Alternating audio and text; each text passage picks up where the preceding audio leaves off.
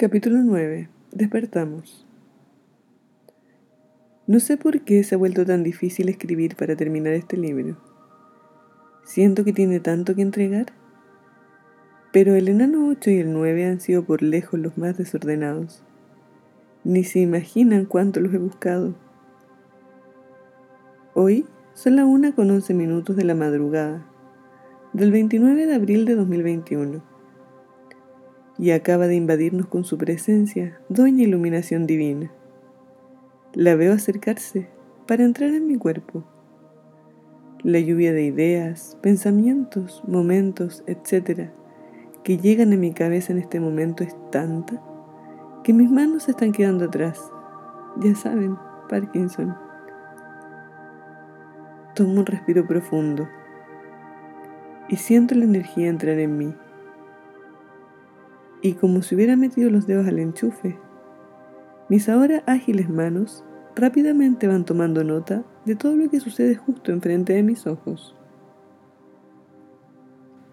¿Le podríamos poner un nombre al departamento? Le pregunté a Robert. Te lo pregunto porque sería divertido, pensando que mi pieza es la habitación del tiempo. No se me ocurre ningún nombre, pero sería una buena idea. Me lo imagino algo así como una nave espacial o una Matrix, le dije riendo. Les quiero decir algo, interrumpió mi pequeño gigante. Siento que he crecido y aprendido mucho en este último año en la Matrix. El compartir con ustedes sus experiencias, todo, ha sido muy enriquecedor. Dice Frankie, mientras la tos que intenta interrumpir el momento se hace un costado a merced de la sonrisa que se dibuja en sus labios y en los de Robert, al recibir la pipa de agua lista para llenar rápidamente sus pulmones. Te felicito, hermano, le responde Robert. Siento que no es coincidencia que estemos viviendo los tres juntos. Ha sido muy agradable la convivencia, y sin contar las conversaciones que suman mucho. El verdadero conocimiento se va a dar en conversaciones filosóficas entre pares, dice Frankie, la vez número 3.983.743. Podríamos organizar un viaje los tres, obvio cuando Don COVID no sea el protagonista, o bien se transforma en buena persona, les dije riendo. Sí, sería bacán, dijeron al unísono Robert y Frankie. ¿Dónde podríamos ir? preguntó Robert. Podríamos ir a la isla de Pascua, respondí. De verdad es un lugar mágico. Volvería una y mil veces. Nos has contado tantas cosas mágicas de la isla que me da muchas ganas de conocerla, dijo Robert. Sí, a mí también me gustaría. A una amiga le pasó lo mismo cuando fue. Me contó que era un lugar lleno de energía, magia y misticismo, dijo Frankie. También yo lo sentí así. ¿Recuerdan que alguna vez les conté que existía un lugar en mi imaginación? Desde que soy muy chica. Donde arranco cuando no quiero estar junto a la realidad. Comillas. Adornado de verde, el pasto recibe mis pasos. Me saluda haciéndome cosquillas en los pies. Hay también algunos árboles que sacuden sus hojas dando la bienvenida. De azul el mar y el cielo son solo uno mirándose al espejo. El viento los ayuda a hablar. Arriba dibuja una nube y abajo el mar responde con una ola. Sí, ese lugar. Después de muchos años descubrí que no solo estaba en mi imaginación. Recuerdo cuando el avión aterrizó. Sentí ese escalofrío que me hace recordar que Padre Sol está conmigo. Se llenaron mis ojos de lágrimas, pero no de tristeza, sino que de emoción, al ver materializado el paraíso. Parece que está temblando, dice mi pequeño gigante. Mientras Madre Tierra nos remece al sacudirse desde el centro de ella hasta el centro de nosotros. Claramente en otros países esto sería un terremoto, le digo riendo. Y los tres vemos como todo lo que nos rodea poco a poco va cayendo. Pero como si estuviéramos sentados en la cabina de una nave espacial, somos inmunes al caos a nuestro alrededor. No sé cuánto tiempo ha pasado. La luz de Santiago entero se apagó y el sol comienza a hacer su gloriosa aparición para dejar al descubierto lo que imagino son solo ruinas. Y qué sorpresa me invade. ¿Dónde estamos? pregunta Robert. Eh, en Isla de Pascua. Le respondo con la voz entrecortada y temblando, no sé si de Parkinson o de emoción. Poco a poco los cinco, Robert, Frank y las dos gatas y yo, nos levantamos de nuestros puestos para salir de la Matrix. Son las 7 con 7 minutos de la mañana del 7 de julio de 2020 y amanece en la isla. El viento frío de la mañana recorre nuestros cuerpos mientras limpiamos nuestros pulmones con él. Se siente fresco, puro y real. Nuestros pies descalzos avanzan sin rumbo por el pasto húmedo de la mañana y por un instante todo guarda silencio para honrar el milagro de la vida. El mar en su inmensidad, los árboles, pájaros, todo parece inclinarse ante el sol. Y somos testigos de una experiencia absolutamente mágica.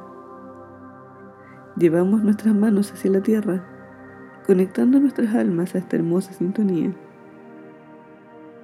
Bienvenidos hermanos. Se escucha en el ambiente o en nuestras cabezas, no lo sé.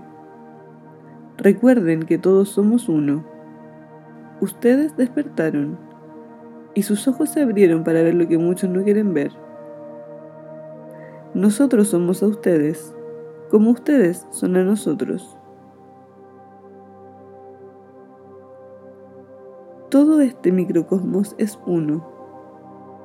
Ahora conocen la verdad Vibramos en armonía, somos infinitos, somos amor. Lentamente levantamos la mirada y como si fuera un cuadro pintado por el más talentoso artista, veo a un enano vestido de arcoíris, dejando sus colores en el cielo. ¿Será como los cuentos y hay un tesoro al final del camino? pregunta Frankie. No lo sé, pero vamos, le digo. Y rápidamente nos levantamos a correr. Todos juntos dirigimos nuestras almas hacia los mil colores. Frankie ahora tiene patas musculosas que dominan la tierra.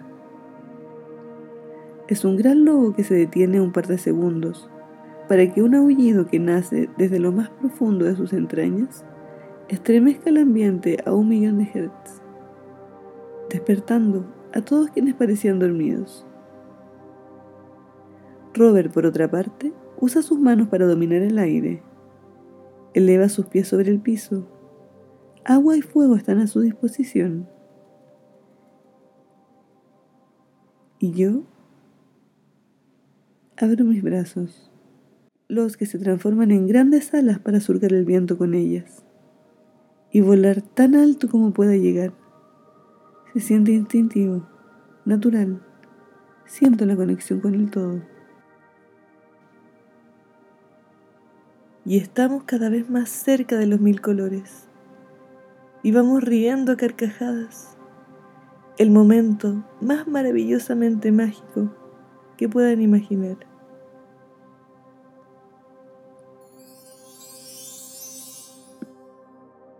La fiesta de los mil colores.